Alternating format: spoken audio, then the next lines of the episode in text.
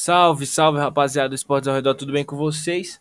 Meu nome é Rodrigo e hoje eu vim falar de UFC. Vai ter UFC é, nesse final de semana, sábado, dia 17 de outubro, lá na Ilha da Luta, UFC do zumbi coreano, né? Brian Ortega e Jung Shang Sung, mais conhecido como zumbi coreano. E no co-evento principal teremos Kathleen Shukajan e Jéssica Andrade. Hoje também eu vou falar do Bellator, é o Bellator, que acontece hoje, quinta-feira, entre Chris Borg e Arlene Blankowy. Então, rapaziada, o UFC deste sábado começa às 5 horas da tarde, que é horário de Brasília, com Said Nurmagomedov versus Mark Striegel. E o card principal começa aproximadamente 8 horas, tá? É um, um, evento que começa um pouco mais cedo, vai terminar um pouco mais cedo. É um horário parecido com o que foi o do Davidson Figueiredo, né? É, primeira luta do card principal, a volta do brasileiro Thomas Almeida, que vai enfrentar Jonathan Martinez pelo peso pena. O outro brasileiro, Cláudio Silva, enfrenta James Krause no peso meio médio. No meio pesado, Jimmy Crute enfrenta Modestas Bukauskas. E no peso música feminino, com o evento principal, Kathleen Shukajan versus Jessica Andrade e Brian Ortega versus o zumbi coreano. É, para mim, é um, é um card bom, tá? É um cardzinho legal. A volta do Thomas Almeida é muito interessante. A gente vai ver como é que ele voltou depois da lesão que ele teve no olho, né? É muito tempo parado. E as duas principais lutas para mim são sensacionais. O Brian Ortega e o zumbi coreano são lutadores fantásticos. Eu sou fã dos dois. É, gosto muito do estilo de luta dos dois, mas eles não são lutadores tão assíduos, né? Eles têm uma frequência de luta bem baixa. E talvez por isso que eles não tenham tido chance pelo cinturão até hoje, né? O, o zumbi coreano já teve antigamente, antes de, enfim, é, ter, ter, toda aquela história que ele tem com o exército da, da Coreia, né? Ele teve a chance pelo, com o José Aldo, mas desde que voltou, ele fez, faz poucas lutas e não teve ainda a chance pelo cinturão. Acho que ele vai ter. Inclusive, acho assim, né? Porque quem ganhar entre Brian Ortega e Jung Shang-Sung vai ter a chance pelo cinturão. E a luta, o co-evento principal entre Kathleen Shukajan e Jessica Andrade é muito, muito, muito, muito interessante, porque a Jessica Andrade está estreando numa categoria diferente. Ela é, ela é ex-campeã dos pesos palhas e está fazendo história, né? No UFC, porque é a primeira mulher a lutar por três categorias diferentes. E ela, a gente já sabe o estilo da Jéssica, é, vem de uma derrota para Rose Namayunas, mas uma derrota que, assim, a luta era de três rounds. Se fosse de cinco rounds, eu acredito sim na vitória da, da brasileira. Ela terminou o terceiro round muito bem. E se eu realmente acho que se a luta fosse de cinco rounds, a brasileira ia levar. Não levou e mudou de categoria, né? Tá tentando coisas novas. Ela até teve um, deu uma declaração é, que foi perguntado se ela ficaria nessa categoria ela falou que tudo depende, né? Tudo depende da janela de, da janela de oportunidade do UFC. Ela falou que quer lutar pelo cinturão é, e onde a oportunidade surgir, ela vai estar. Por isso que ela está nessa categoria.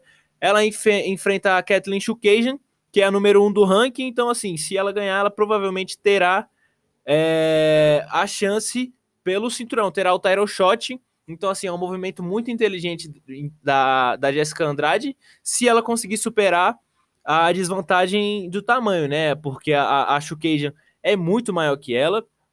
Ela até deu, uma, deu é, outra entrevista falando que a Kathleen Shukajan trombou ela lá nos corredores da Ilha da Luta, aí ficou medindo, deu risada e tal.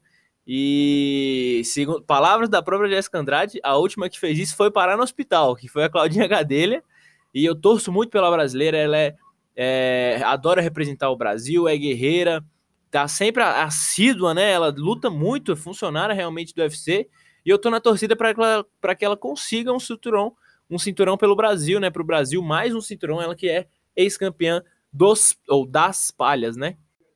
E estilo de luta, né? A Kathleen Shukajan, pelo menos na minha opinião, não é uma lutadora empolgante. Ela ganhou, ela tem a maioria de suas vitórias por decisão, né? Ela finaliza muito poucas lutas, ela tem uma finalização de dois nocautes. É, é uma lutadora. Ela é aluna do Renzo, do, do Renzo, do, não sei, calma aí. Ela é do Renzo. Ela é aluna do Renzo Grace. É, é uma lutadora bem versátil. Ela tem um bom jogo em pé, tem um bom jogo no chão, mas o forte dela realmente é em pé. Ela amarra bem a luta. e tem uma estratégia muito bem definida, né? E isso pode complicar para Jéssica, porque ela é uma lutadora que cresce também nos, nos, nos últimos minutos, né? Nos últimos rounds, no terceiro ou no quinto round. E tira muita vantagem disso. E hoje, hoje não, sábado, no caso, ela não vai conseguir fazer, porque a Shukajan é uma mulher que também tem um gás muito bom, né? Ela não vai conseguir é, cansar a Shukajan, teoricamente. E eu acho que a estratégia correta para Jessica Andrade é encurtar realmente e fazer aquele jogo de boxe, bate, sai, é, encurta, bate, sai, encurta, porque a Kathleen Shukajan é bem maior que ela. E tem que ver, né? A Kathleen Shukajan veio de é, uma derrota, uma vitória, perdeu para Valentina Shevchenko e ganhou da Antonina Shevchenko. Então, tem que ver. Eu, eu, eu aposto na Jéssica, eu acredito na Jéssica, mas ela realmente tem que fazer essa estratégia de entrar e sair, bater, bater, entrar e sair muito rápido, senão vai complicar para ela. E se for pro terceiro round, se for caminhando pro final da luta, eu acho que a cada minuto que passa, acho o Cajun é um pouquinho mais favorita, mas mesmo assim eu acredito na vitória da Jéssica. Já na luta principal, a gente tem um lutador muito empolgante, que é o zumbi coreano, que faz verdadeiras guerras dentro do octógono, e um lutador mais pragmático, que é o, o Brian Ortega, né? O zumbi coreano, ele tem um cartel de 16 vitórias e 5 derrotas, e o Brian Ortega de 14 vitórias e apenas uma derrota e um no contest, né? É, tem que ver como é que vai casar essa luta, né? O Brian Ortega é um grappler muito perigoso, muito, muito perigoso, mas tem que ver como é que ele vai trabalhar essa parte em pé, tem que ver também como é que o zumbi coreano vai estar na defesa de quedas. Então, assim, a cada âmbito da luta, um é favorito. Em pé, o zumbi coreano é muito favorito, e no chão, o Brian Ortega também é muito favorito. Então, assim, tem que ver como é que vai ser o casamento, como é que os dois vão estar no, no, no âmbito do outro, né? No ambiente do outro. Como é que o Brian Ortega vai estar em pé? Como é que o zumbi coreano vai estar na defesa de queda ou até mesmo no chão? Vão conseguir se defender? É, tem a ver como que a luta vai se desenrolar, né? Então, assim, é uma luta muito interessante. São estilos de lutas de luta completamente diferentes. E, cara, intrigante, né? Essa luta. É o próximo desafiante do. Rapaz, esqueci o nome dele. Volkanovski. O próximo desafiante, eu tava com o Max Holloway na cabeça, olha só. O próximo desafiante do Volkanovski será complicadíssimo, cara, complicadíssimo. E sobre o Bellator, rapaziada, hoje a Chris Borg vai enfrentar a Arlena Blanco. É, a Chris Borg tem 22 vitórias, duas derrotas, né? Perdeu para Amanda Nunes, saiu do UFC, ganhou da Julia Budd o cinturão do Bellator vai enfrentar a Arlene Blanco, que não tem um cartel tão bom assim, né? Um cartel como o da Chris Borg é muito difícil, mas não, não tão consistente assim.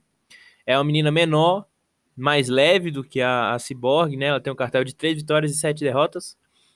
Cara, se a Cyborg não ganhar, vai ser um choque. Vai chocar o mundo do MMA. E são essas lutas que eu mais gosto de assistir, sabia? Porque ou é um passeio ou, moleque, é uma surpresa do tamanho que vocês não têm ideia. Sacou? Então, moleque, se a, a, a Blanco ganhar da Cyborg, vai ser um choque para todo mundo. para todo mundo. A Cyborg é melhor que ela, na teoria, né?